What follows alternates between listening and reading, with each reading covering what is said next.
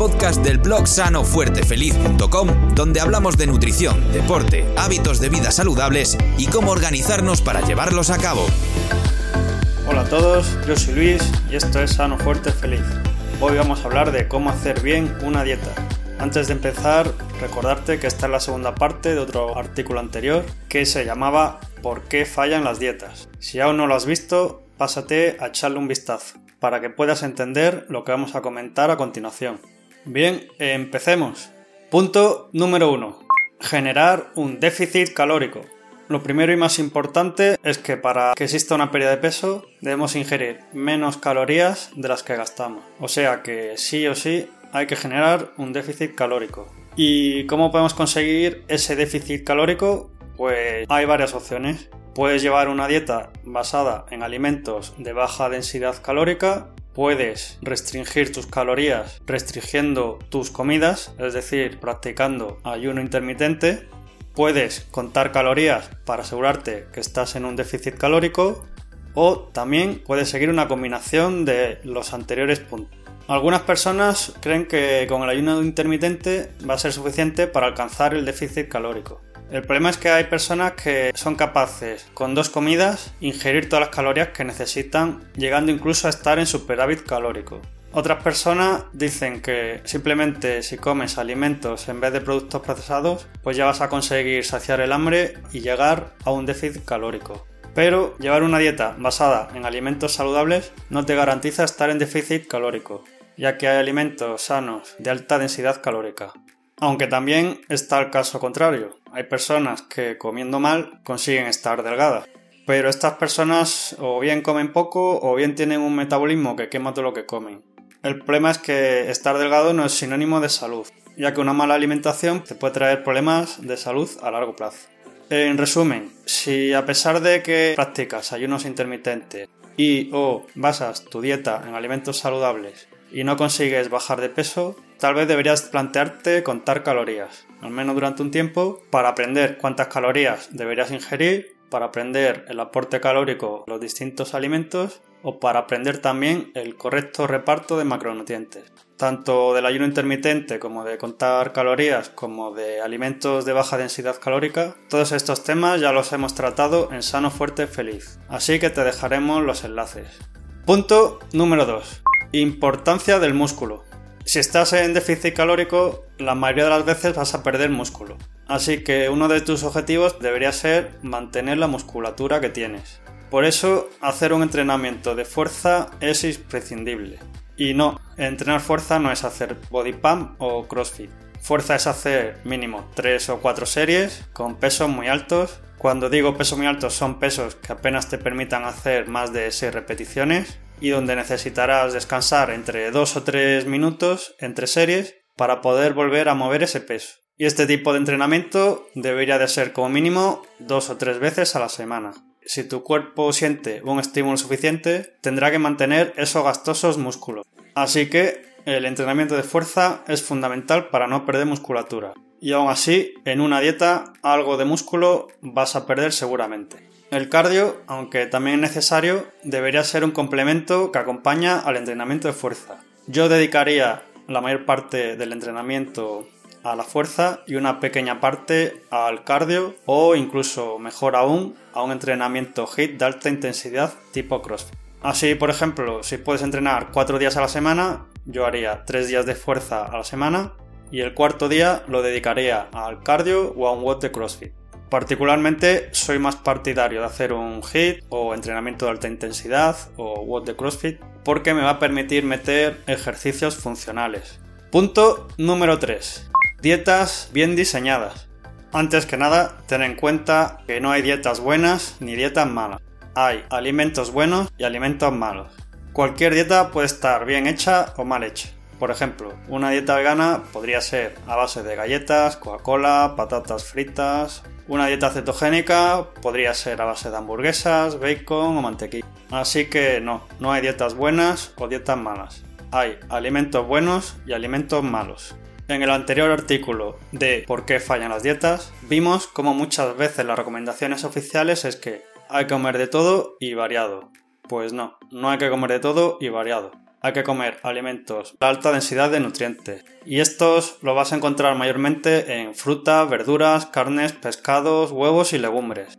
Una dieta bien diseñada debería tener en cuenta lo siguiente. Suficiente aporte de proteína, alta densidad de nutrientes y calorías ajustadas al nivel de actividad física o metabolismo de cada persona.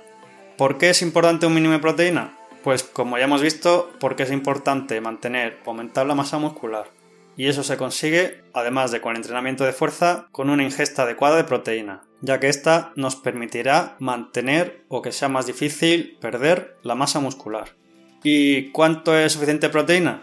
Como ya vimos en el episodio Cómo saber cuánto comer, esta debería ser como mínimo 1,3 gramos de proteína por kilo de peso corporal y como máximo 2 o incluso 2,5 gramos de proteína por kilo de peso corporal. Y en relación con las calorías podemos encontrar con dos casos. Personas que apenas se mueven, que por mi experiencia son la mayoría, ya sea porque tienen trabajo sedentario o bien porque apenas hacen deporte o incluso por ambas razones, estas normalmente deberían buscar una dieta baja en calorías. Pero también existen personas que tienen un alto metabolismo o personas muy activas y estas personas tal vez deberían aumentar sus calorías. Para ello, tal vez deberían recurrir a alimentos más calóricos y no tener tanto en cuenta la densidad nutricional. Punto número 4. Aumentar el metabolismo. Conforme vas restringiendo las calorías, tu cuerpo se vuelve más eficiente y cada vez es capaz de rendir con menos calorías. Con las calorías que antes perdías peso, tu cuerpo ahora es capaz de mantenerse. En ese caso, para seguir perdiendo grasa, normalmente deberás aumentar el déficit calórico, es decir, deberás comer menos o hacer más deporte. Pero llegará un momento en que aumentar el déficit calórico puede suponer estar por debajo de las calorías mínimas que necesitas. Es decir, llega un momento en el que te estancas en la pérdida de peso, pero no puedes recortar calorías. Aunque tampoco bajas de peso. En ese caso, puedes ayudar a tu cuerpo a que éste se anime a seguir quemando grasa. ¿Cómo? Si le das puntualmente un extra de calorías, tu cuerpo estará recibiendo la señal de que puedes seguir quemando grasa. Así que si incluyes alguna comida semanal con muchas calorías, esto te puede ayudar a salir de esos estancamientos. El problema es que los efectos de una comida duran muy poco. Así que otra opción sería hacer durante un par de semanas un diet break o dicho en castellano, saltarse la dieta. Pero saltarse la dieta significa aumentar la ingesta de alimentos hasta las calorías de mantenimiento o un ligero superávit calórico. No es comer comida basura. Y como hemos dicho, esto tendría sentido cuando te estanques en la pérdida de peso. Y bajar calorías, aumentar el deporte ya no sea una opción. Punto número 5. Aumenta tu gasto calórico. La mejor forma de aumentar tu gasto calórico es aumentando tu masa muscular. Y para ganar masa muscular deberías ir aumentando poco a poco el peso que mueves en tus entrenamientos de fuerza. Cuando seas capaz de mover un peso importante, por ejemplo, en sentadilla, si eres capaz de mover el equivalente a tu peso corporal, o en peso muerto, si eres capaz de mover el doble de tu peso corporal, o en dominadas, si eres capaz de hacer dominadas con varios kilos de lastre. En ese caso habrás conseguido aumentar tu masa muscular, habrás aumentado tu apetito y perder grasa va a ser mucho más fácil. Por otro lado, como ya vimos en el anterior artículo, ¿por qué fallan las dietas? Ir al gimnasio cuatro veces a la semana es solamente un 3% de tu tiempo. Y es que la actividad física no es solamente hacer deporte o entrenar. Por ejemplo, usar las escaleras en vez del ascensor o darte un paseo bien mientras un podcast o bien mientras llamas por teléfono a un amigo o un familiar, ir al supermercado andando, trabajar de pie con un standing desk, todo eso son cosas que deberíamos hacer para ser unas personas más activas en general. Y no solamente hacer puntualmente tres o cuatro veces deporte a la semana. Piensa que hasta hace relativamente poco moverse era imprescindible y requisito previo para poder comer. Y solamente descansamos tras habernos movido y habíamos conseguido la comida. Por hoy día hacemos todo lo contrario. Primero comemos y después no nos movemos. Punto número 6. Aspecto mental. Vivimos rodeados de calorías, de productos altamente palatables. Aprender a evitarlo requiere un esfuerzo mental e intelectual. Pasar por según qué zona del supermercado requiere pensar que eso no es comida sana y que deberías evitarla por tu bien. Cada cual que busque sus trucos para evitar caer en la tentación. Yo, por ejemplo, aunque normalmente esto no se debería hacer, a mí me ayuda a leer las etiquetas. Cuando digo no se debería hacer es porque ya si tienes que leer una etiqueta, tal vez es que estás mirando un producto que no sea lo más sano. Si tú tienes otros trucos, déjamelos en los comentarios y ahí todos podremos aprender. Aunque tampoco hay que ser intransigente. De vez en cuando caer en la tentación pues no pasa nada. Siempre que no sea algo habitual.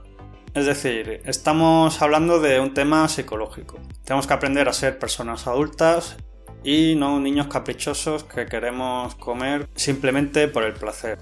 Punto número 7. Cuida tu salud.